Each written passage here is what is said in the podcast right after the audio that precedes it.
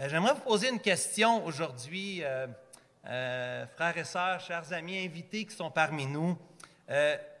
Qui tu suis? Qui es-tu en train de suivre? Es-tu en train de, t'abonner ou de supporter ou de, de, suivre, de, de regarder sur ta chaîne de nouvelles préférées ou euh, sur ta chaîne sportive préférée ou ta star préférée, euh, qui tu suis? Qui est la personne ou les personnes que tu suis?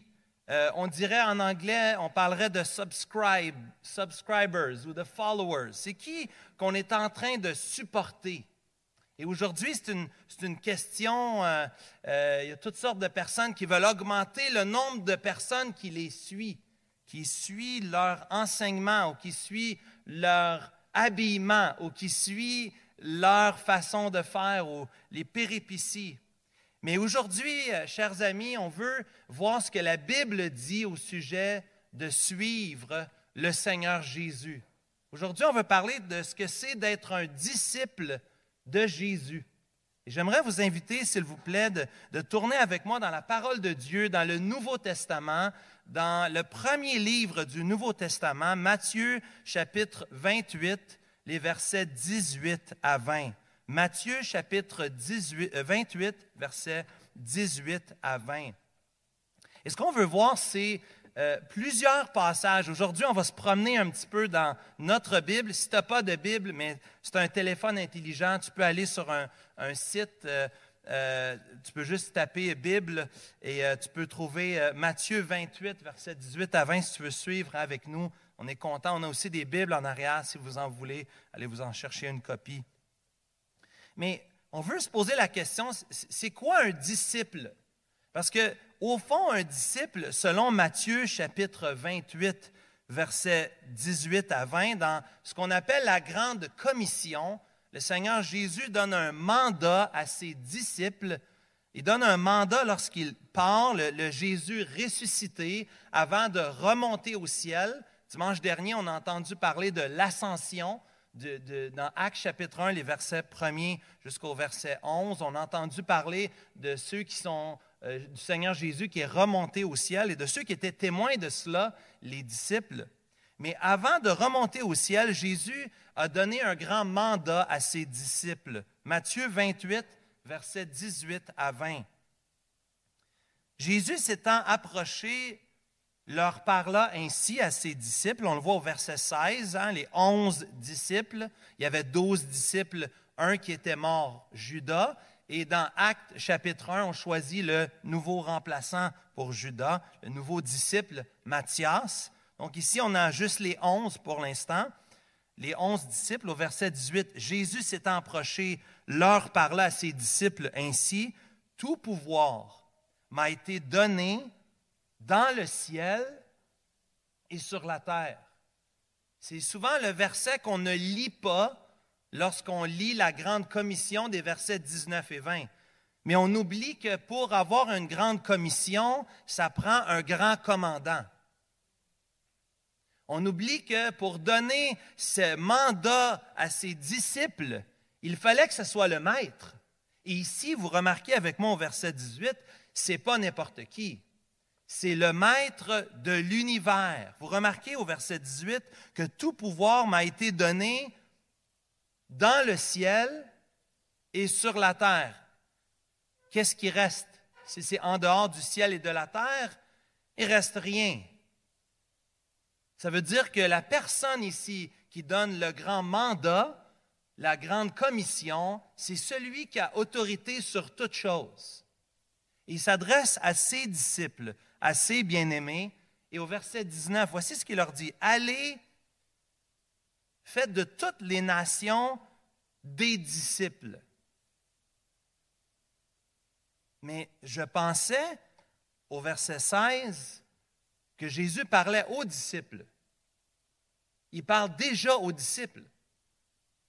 Pourquoi parler au verset 19 de faire d'autres disciples? Jésus s'adresse déjà à ses disciples. Mais voyez, dans le plan du Seigneur Jésus, son plan est un, un plan euh, continuelle, une roue qui continue de tourner. Être un disciple, c'est ce qu'on va voir ce matin, être un disciple et faire des disciples sont intimement liés. Tu ne peux pas dire que tu es un disciple si tu, tu n'es pas en train de faire un disciple. C'est une incohérence. Voyez ici le Seigneur Jésus au verset 19, allez, faites de toutes les nations des disciples.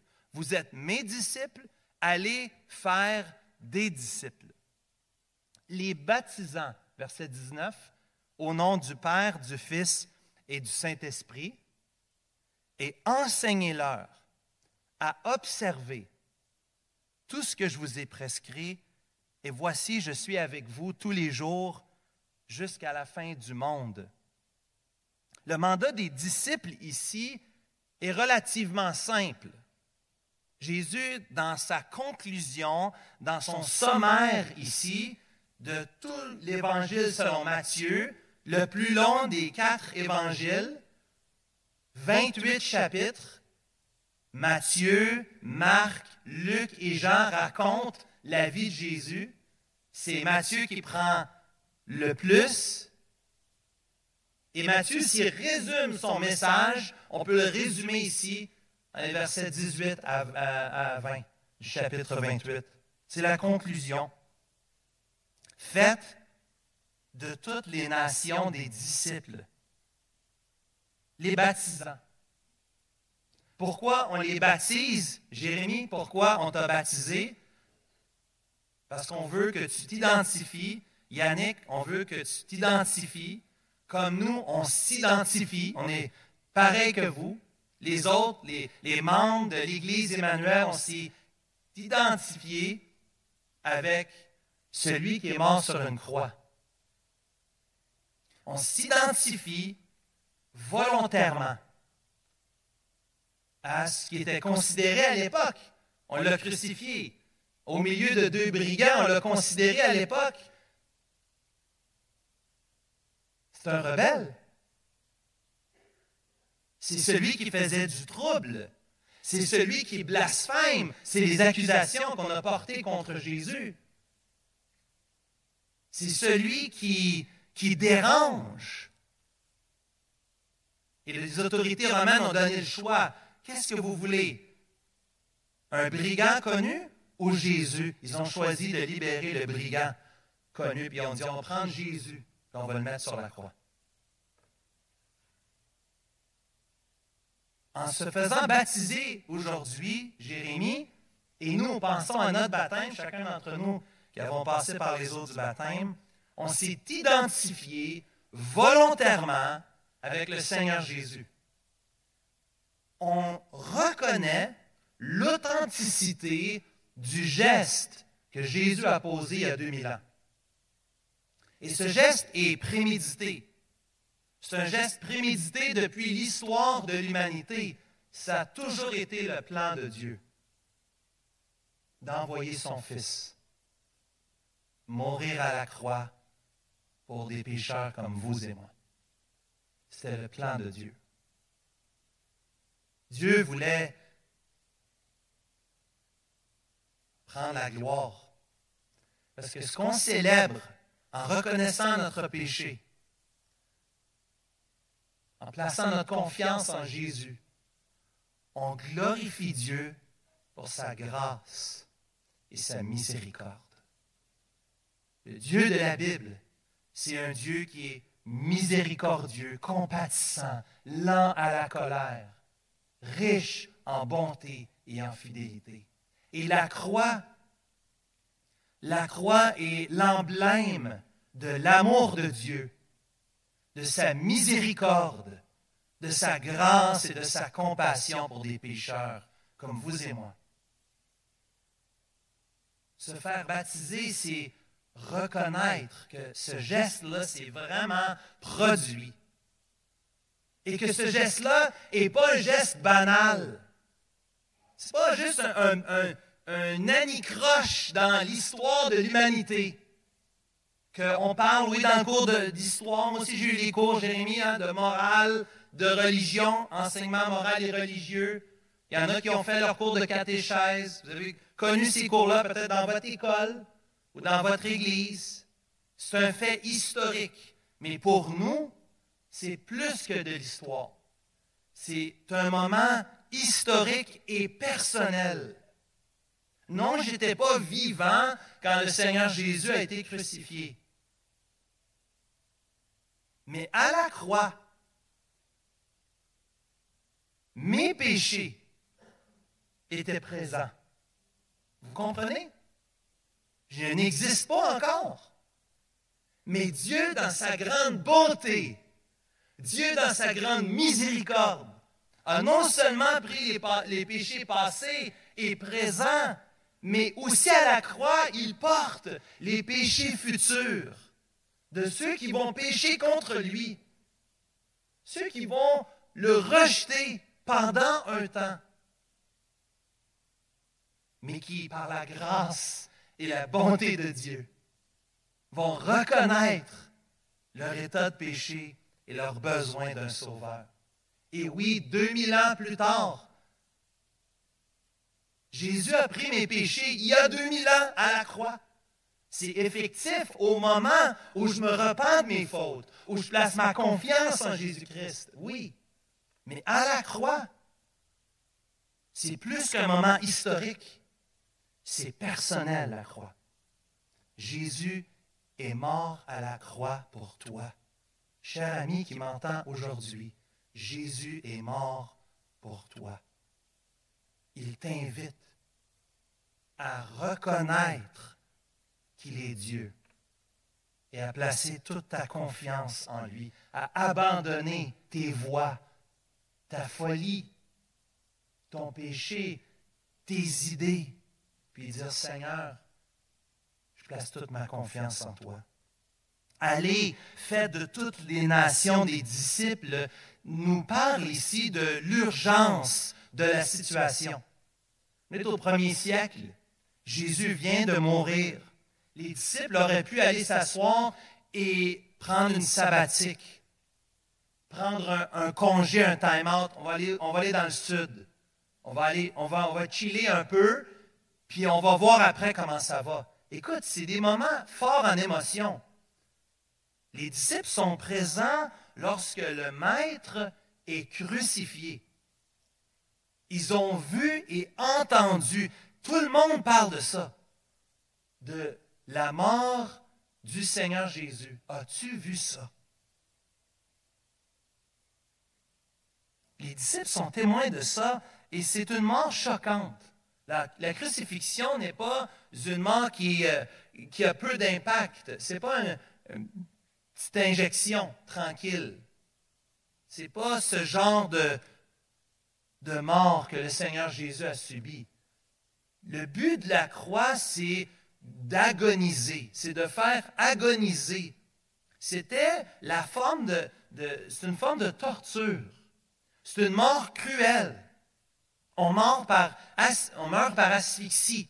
On manque d'oxygène. On, cherche notre souffle. On se retient avec ses bras, avec ses jambes, pour essayer de faire bouger le diaphragme, pour prendre de l'air. Mais à un moment donné, il y a l'acide lactique dans nos jambes, dans nos muscles. On devient fatigué.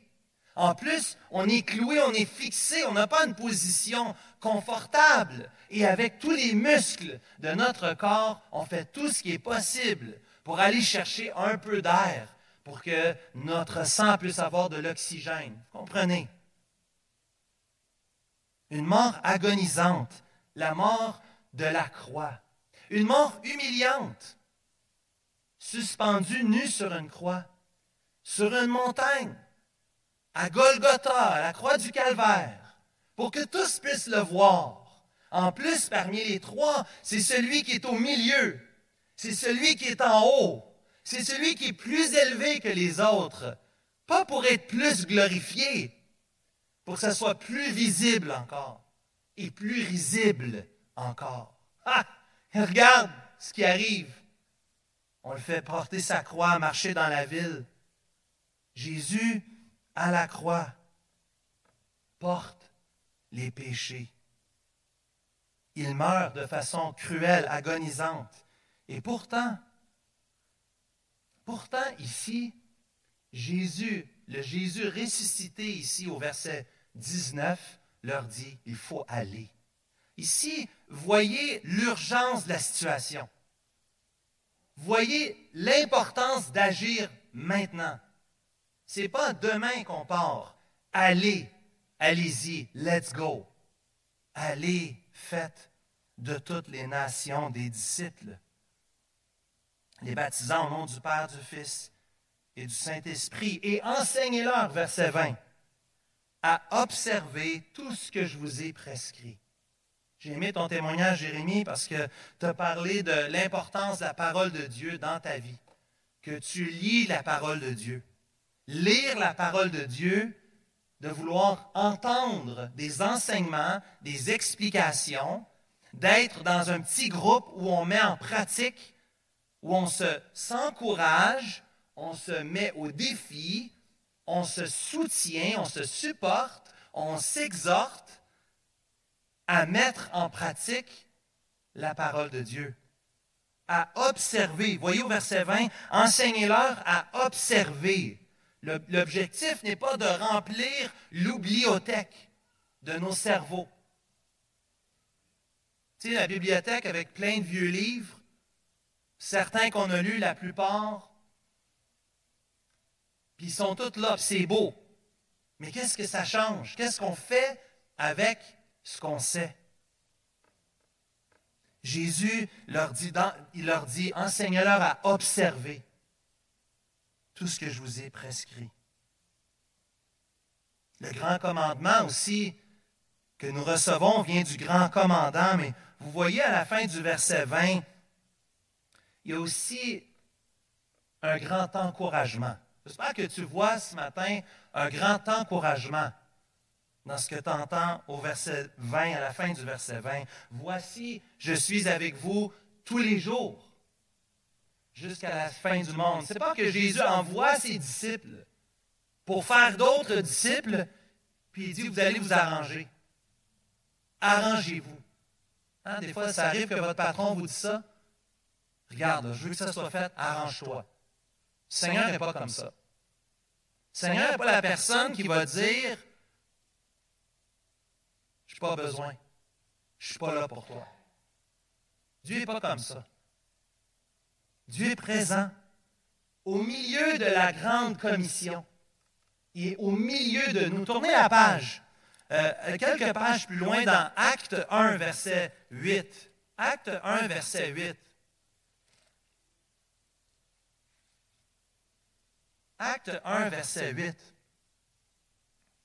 On a vu la semaine dernière, notre ami euh, Philippe Viguier a partagé Acte 1, verset 8, mais remarque avec moi au verset 8, vous recevrez une puissance, le Saint-Esprit survenant sur vous, et vous serez mes témoins à Jérusalem, dans toute la Judée, dans la Samarie et jusqu'aux extrémités de la terre.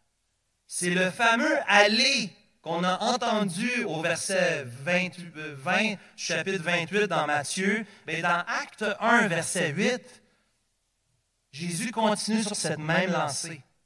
Je suis avec vous tous les jours jusqu'à la fin du monde. Verset 8, vous recevrez une puissance, le Saint-Esprit.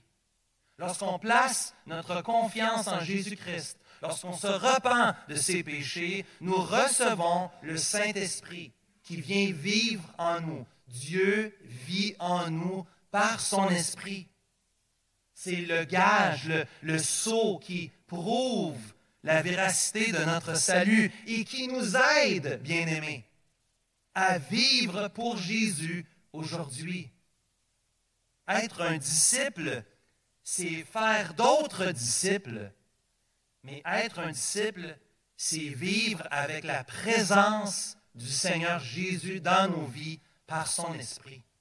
Nous avons été unis au Christ par le Saint-Esprit. Il y a une œuvre surnaturelle, spirituelle, qui se produit. Pas aujourd'hui, pas quand Jérémie est allé dans l'eau, comprenez? Il n'a pas reçu le Saint-Esprit parce qu'il est allé dans l'eau. Il avait déjà reçu le Saint-Esprit au moment où il a placé sa confiance en Jésus-Christ, où il s'est repenti de ses péchés. Et comme il a bien dit, parce que c'est le cas de plusieurs d'entre nous, c'est pas toujours évident à une journée, une date, une heure précise.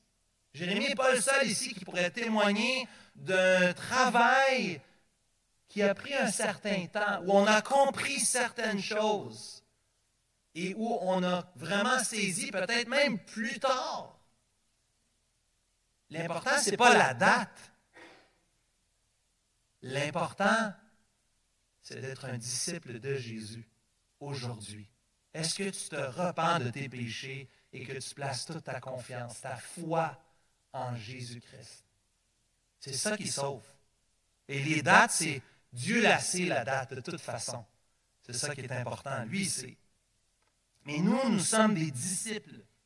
Nous sommes des disciples appelés à faire d'autres disciples.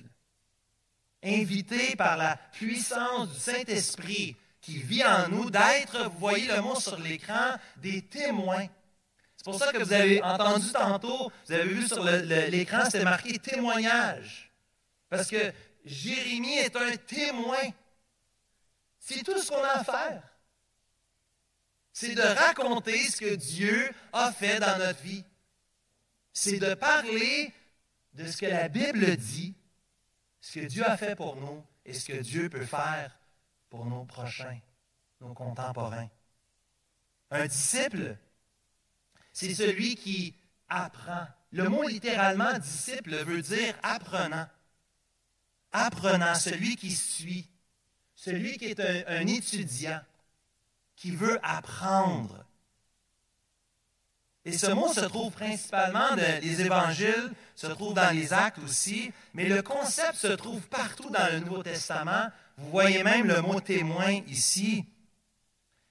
Le concept d'être en apprentissage et d'être au service du maître, cela se trouve partout dans le Nouveau Testament. Même le verset qu'on avait à mémoriser cette semaine, ceux qui sont dans le programme de mémorisation, Philippiens 1.6, Paul dit, je suis persuadé, hein, je suis persuadé que hein, le travail, que celui qui a commencé en vous cette bonne œuvre, la rendra parfaite pour le jour de Jésus-Christ.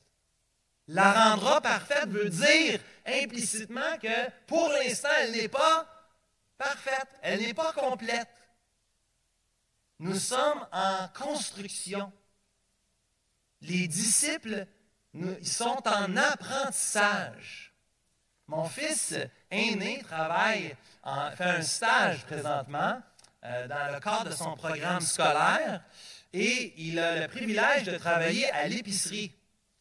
Et à l'épicerie, il a le même chandail que les employés, sauf qu'il a une particularité différente.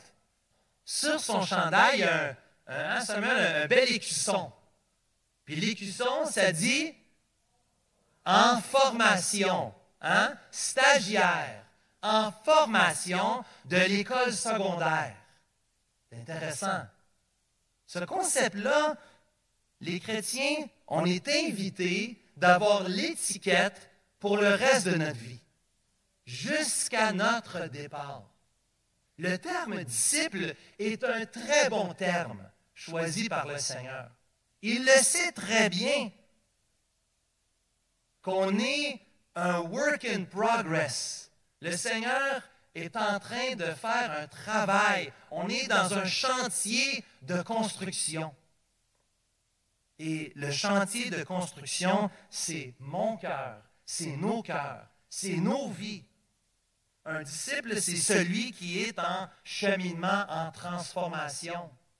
On a besoin de la puissance, mais ce n'est pas parce qu'on reçoit la puissance du Saint-Esprit que ça veut dire que tout est réglé. Le Seigneur est encore en train de faire du travail dans notre vie. Des disciples, il y en avait dans l'Ancien Testament, on trouve ça dans le livre d'Ésaïe. Euh, des disciples, il y en avait, les Juifs avaient ça, les rabbins avaient ça. Les rabbins enseignaient, puis il y avait des disciples qui suivaient un rabbin ou un autre rabbin. Jean-Baptiste avait des disciples, l'Écriture nous dit. Mais même les pharisiens avaient des disciples. Mais le Seigneur Jésus, lui, a amené le discipolat, le discipleship, à un autre niveau. Jésus a amené le, le discipolat à un autre niveau. Rappelez-vous de Matthieu chapitre 28. Retournons dans Matthieu 28, au verset, euh, au verset 20. Lorsqu'il a dit, enseignez-leur à observer tout ce que je vous ai prescrit. Dans la notion de, prescription ici, ce n'est pas seulement un enseignement magistral comme les rabbins, qui aimaient euh, faire la philosophie, qui aimaient euh, enseigner les lois, les principes, pour qu'on puisse avoir de la connaissance. Ici, le Seigneur Jésus, lorsqu'il enseigne ses disciples, être un disciple pour Jésus, ce n'est pas la même chose que d'être un disciple pour les pharisiens ou être un disciple, même pour Jean-Baptiste. Être un disciple pour Jésus ici, c'est d'avoir une vie transformée et de d'imiter non seulement ce qui est enseigné, mais aussi la vie du Seigneur Jésus. L'attitude des disciples L'attitude des disciples est primordiale ici. Tournez dans Luc chapitre 22. Je vous ai dit qu'on tournerait un peu aujourd'hui. Luc 22, verset 24. Les disciples sont exactement comme vous et moi. Si vous avez des adolescents, nous on en a trois chez nous, ça me rappelle mon adolescence, soit dit en passant, pas pour critiquer mes enfants, c'est pas ça que je fais. Mais il arrive toutes sortes de discussions intenses des fois. Il arrive toutes sortes de situations, des fois, de débats que je me dis, ça a commencé où cette affaire-là? Comment c'est rendu là? Ici, dans Luc chapitre 22, il y a une contestation au milieu des disciples. Qui est le plus grand? C'est qui le, le top? C'est qui le meilleur? Lequel d'entre eux devait être estimé le plus grand? Probablement que c'est nourri par leur orgueil, leur arrogance. Probablement, hein? on connaît les disciples un peu, on se connaît nous-mêmes surtout. Les disciples ici, les apôtres, les douze. Lequel d'entre eux serait estimé le plus grand? Verset 24. Regardez au verset 25. Jésus leur dit, voici comment ça fonctionne dans le monde. Les rois, les premiers ministres, les présidents, les rois des nations les maîtrisent. Et ceux qui les dominent sont appelés bienfaiteurs. Hein? Ce qui est bon, c'est de autorité, main de fer. Jésus dit qu'il n'en soit pas de même pour vous. Mais le plus grand, que le plus grand parmi vous soit comme le plus petit et celui qui gouverne comme celui qui sert. Jésus prend et il met ça à l'envers. Il retourne ça complètement. C'est un 180 degrés. Jésus dit, mon royaume n'est pas de ce monde. Mes principes ne sont pas comme les principes du monde. Voici les principes de Jésus. Le principe de Jésus, le plus grand, c'est le plus petit, c'est le serviteur. Celui qui gouverne, c'est celui qui sert. Regarde au verset 27. Et c'est mon point. Car quel est le plus grand? Celui qui est à table ou celui qui sert? Réponse évidente.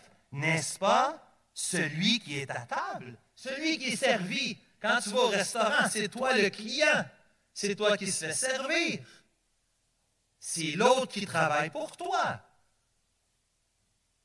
C'est qui le plus grand? C'est la personne qui est assise.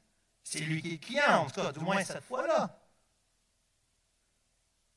Jésus dit au verset 27, Et moi cependant, je suis au milieu de vous comme celui qui sert. Est-ce que les rabbins faisaient ça?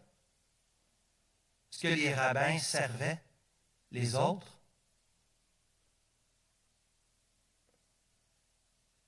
Jésus est le roi serviteur. L'attitude du maître, c'est pas de prendre la première place, même si On l'a chanté ce matin. Il a toute la place. Il a la première place. Tout pouvoir m'a été donné dans les cieux et sur la terre. Il a toute autorité. Il est digne d'être adoré, d'être chanté. Il mérite qu'on se prosterne devant lui. Mais notre roi est le roi serviteur. Il renverse les principes ici. Il dit à ses disciples, vous m'appelez maître et seigneur, et vous dites bien, car je le suis. Il est seigneur de l'univers. Jean 13. Je vous ai donc lavé les pieds, moi, le seigneur et le maître. Vous devez aussi vous laver les pieds les uns aux autres, car je vous ai donné un exemple afin que vous fassiez comme j'ai fait. En vérité, en vérité, je vous le dis, le serviteur n'est pas plus grand que son Seigneur, ni l'apôtre plus grand que celui qui l'a envoyé. L'autorité du Seigneur Jésus ne l'empêche pas de servir lui-même. En tant que maître enseignant, il est celui qui met en pratique et qui sert les autres, qui lave les pieds des autres. Laver les pieds des autres. Pas très populaire, pas très cool de laver les pieds des autres. Oui, qui tu suis? Moi, je suis la personne qui lave les pieds. Vous avez vu ça sur Instagram cette semaine? Sur Facebook? Vous avez vu ça? Moi, je suis un laveur de pieds. Vous pourriez dire ça peut-être? Ce serait intéressant autour de la machine à café. Hey, as-tu vu ça? Qu'est-ce qui est arrivé? Super Bowl? Hey, as-tu vu? Mon maître, mon Seigneur. Un laveur de pieds. Et moi, je suis invité de marcher à sa suite. Un disciple, j'apprends du maître et je ne veux pas seulement connaître comme le maître, mais je veux servir comme le maître. Je suis comme lui. Je veux être comme lui. Je veux lui ressembler. Je ne serai jamais parfait comme lui. Un jour sans péché, dans un corps glorifié. À la fin des temps, oui, mais je ne serai jamais comme Jésus, jamais. Mais je, je désire marcher à sa suite, apprendre de lui, grandir comme le maître. Le disciple, qu'est-ce que c'est un disciple? C'est quelqu'un qui suit le Seigneur Jésus et qui l'aime et qui veut l'honorer. Je vais terminer ce matin avec l'idée de faire des disciples. On a parlé d'être un disciple. Mais parlons de, faire des disciples. Cela fait partie de notre mission. On l'a vu dans Matthieu chapitre 28, au verset 19 et 20. On est allé inviter les disciples à faire d'autres disciples. On est invité à être des témoins. Notre mission, c'est de faire d'autres disciples. C'est de continuer le travail. Et la question se pose à chacun d'entre nous. Sommes-nous des disciples et sommes-nous en train de faire des disciples? Faire des disciples implique qu'on est proche du Maître, qu'on est uni au Maître. Parce que je ne veux pas faire des disciples de Nicolas. Nick, il a ses défauts, il a ses péchés, il a ses faiblesses, il a ses manquements suivre Jésus. Un de mes amis, vous savez, qui venait ici, euh, qui est ici pendant plusieurs mois, mon ami Guy Leroux, s'est fait baptiser à l'église de Vaudreuil à la fin du mois de janvier. Je suis très content. Je n'ai pas pu être là malheureusement, mais Dan était là, puis nous représenter. Merci Seigneur. Je suis allé au, dîner après, on a pu jaser ensemble. Guy m'a dit, Nick, euh, je suis désolé, J'aurais aimé continuer de venir à l'église Emmanuel, mais je voulais aller à l'église plus proche de chez moi. Il y a un groupe de prière, la rue à côté, hein, qui se réunissent durant la semaine. il dit, j'aime ce groupe-là, puis je pense que ça va être mieux pour moi. Et j'espère que ça ne te dérange pas trop. C'est ça qu'il m'a dit. Et j'ai dit, Guy, tu n'as aucune idée comment ça me fait plaisir. Même si je t'aime, un de mes amis d'hockey, même si je t'aime comme ami, je veux pas que tu me suives moi. Je veux que tu suives Jésus et je veux que tu continues, toi aussi, de faire d'autres disciples de Jésus. La joie que nous avons, c'est de voir des disciples qui sont attachés au Maître, qui suivent Jésus, qui sont unis à Christ et qui décident, eux aussi, de faire d'autres disciples, qui entrent dans le travail. Comment entrer dans le travail? Église Emmanuel, comment nous pourrions entrer au travail, dans ce travail ensemble? Bien, tantôt à la réunion de membres, on va vous parler, parce que vous voyez les tables, les chaises qui sont placées ainsi. On a la réunion de membres, puis on va parler de, des plans qu'on a pour cette année, des projets qu'on soumet à Dieu pour cette année, pour pouvoir faire et travailler ensemble pour faire des disciples. Mais on est tous, d'une certaine manière, invités de travailler dans le champ où Dieu nous a placés, là où Dieu t'a placé, autour de toi, tes voisins, ta famille, tes collègues de travail. Être un témoin leur parler de ce que Dieu a fait dans ta vie. Être un disciple, suivre Jésus et être dans leur vie le reflet de la vie de Jésus. Nous sommes, la Bible dit que nous sommes le sel de la terre et la lumière du monde. As-tu de la saveur, disciple de Jésus? Est-ce que tu es clair autour de toi par la puissance de Dieu qui vit en toi, bien sûr, par la grâce de Dieu? Es-tu en train de, de rayonner la beauté et la splendeur du message de la bonne nouvelle de l'Évangile de Jésus-Christ? As-tu une saveur? Ah, oh, mais je développe des relations. Ça, là, je l'entends souvent. Oh, je prends mon temps, je développe des relations. Bravo, c'est très important de développer des relations. Mais développer des relations ne sauve pas les gens. Il faut leur parler de Jésus à un moment donné. Il faut leur parler de la repentance et la foi. Il faut leur parler de la croix. Il faut leur parler de ce que Jésus a fait dans notre vie, dans notre cœur. C'est bon de développer des relations. Comprenez-moi pas bien, euh, comprenez-moi bien. Venez pas me voir après pour me dire que je ne crois pas qu'il faut développer des relations. C'est pas ça que je dis. Mais être un disciple de Jésus, c'est aller et faire de toutes les nations des disciples.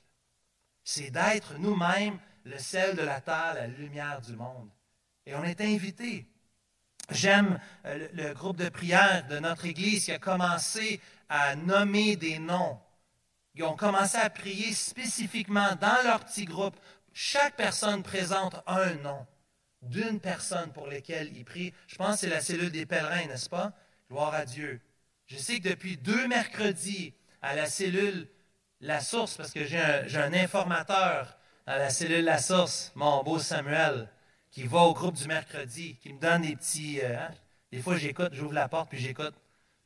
Qui m'a partagé que depuis deux mercredis, on a eu Jean-Pierre Gagné qui est venu, puis ensuite Rémi a fait un retour sur la, méditation que Jean-Pierre avait apportée sur l'importance.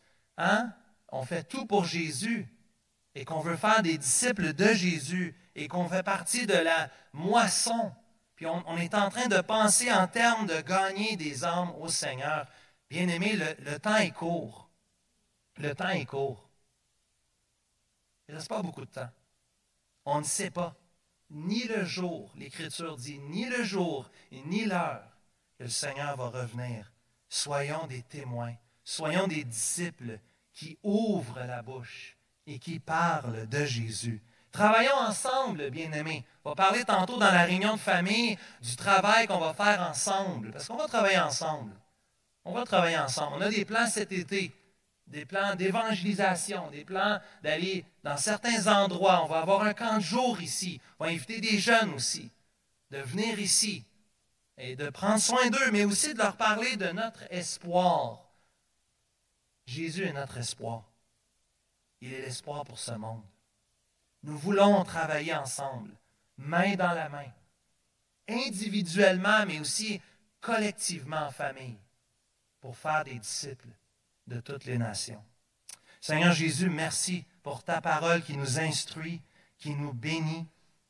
Merci de ce rappel des passages fondamentaux, euh, Matthieu 28, acte 1, Ces passages nous rappellent, Seigneur, que c'est toi qui nous as donné ce grand mandat, toi le grand Dieu de l'univers, qui a toute autorité.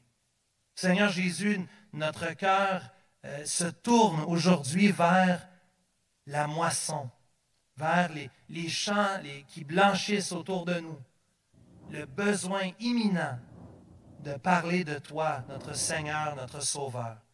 Nous demandons, Seigneur, que tu puisses nous utiliser dans notre faiblesse pour que tu puisses te glorifier et être honoré, qu'on entende plus de témoignages, comme on a entendu depuis les deux derniers dimanches, de comment tu sauves et comment tu agis. Seigneur, bénis ton Église. Nous te remettons aussi la réunion annuelle qui vient tout de suite après. Que ton nom soit honoré et glorifié parmi nous. En Jésus.